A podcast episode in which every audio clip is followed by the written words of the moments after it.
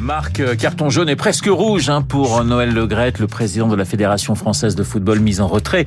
Hier après, ses propos sur Zinedine Zidane, simple désaveu ou fin de règne, c'est en tout cas un sérieux coup d'arrêt dans le parcours d'un ambitieux. Et ça est un emballement surtout Renault qui a démarré par ses propos dimanche dernier. Ça ferait quand même mal au cœur de voir Zinedine Zidane partir au Brésil, non? Alors j'en ai rien à secouer, il peut aller où il veut. Il n'a pas tenté de vous joindre là ces derniers jours, non, Zinedine Zidane, non? Ah, certainement pas, je l'aurais même pas pris au téléphone.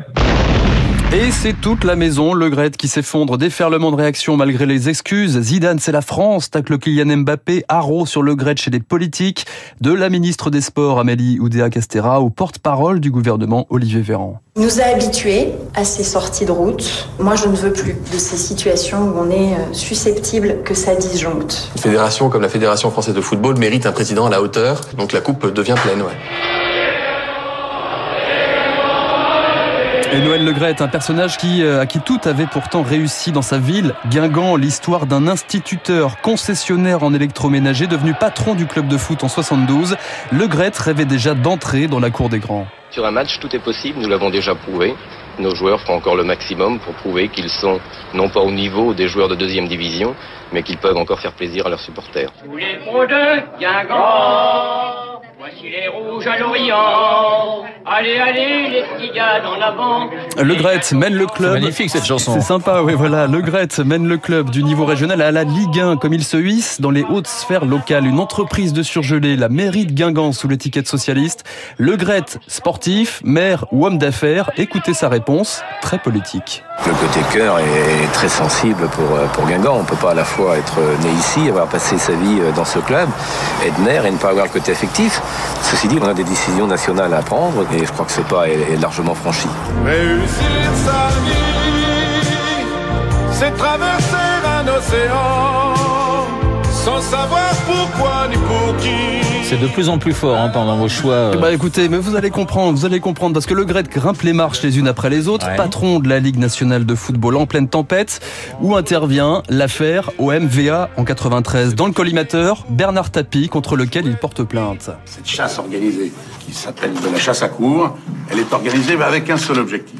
Tuer tapis. Tué Tapie, le Gret, alias Monsieur Propre, part en guerre contre la corruption, instaure un gendarme financier et parle désormais du foot à la première personne. Le football est extrêmement fâché. Je me porte garant de toute la qualité sportive de, de nos matchs. Est-ce que vous voyez aujourd'hui un président de club rentrer dans les vestiaires adverses en proposant je sais plus quelle somme à 15 ou 16 garçons C'est l'histoire ancienne? Un engagement à la fédération, c'est pas un coup de tête.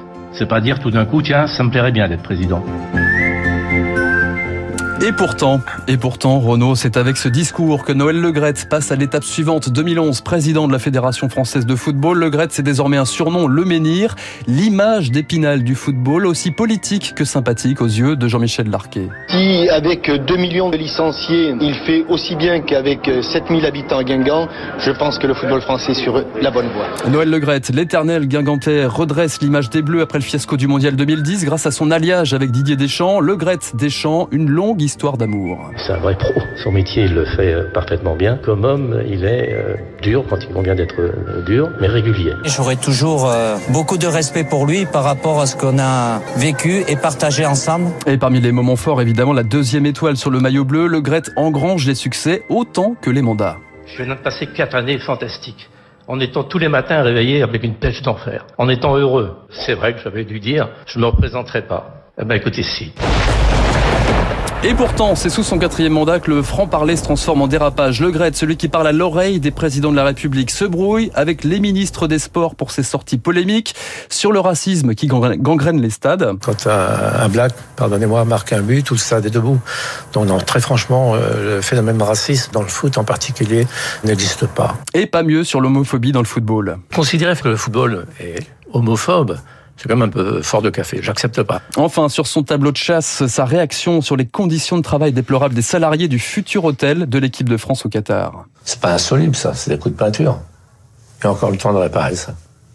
C'est une image que vous montrez avec deux réchauds à gaz qui sont peut-être à changer. Je peux vous montrer plein d'images comme ça dans plein de pays. Et là, ça coince. Le Gret, ce sont enfin des accusations de harcèlement, de violence sexiste et sexuelle, une gestion autoritaire. L'étincelle viendra finalement de l'affaire Zidane.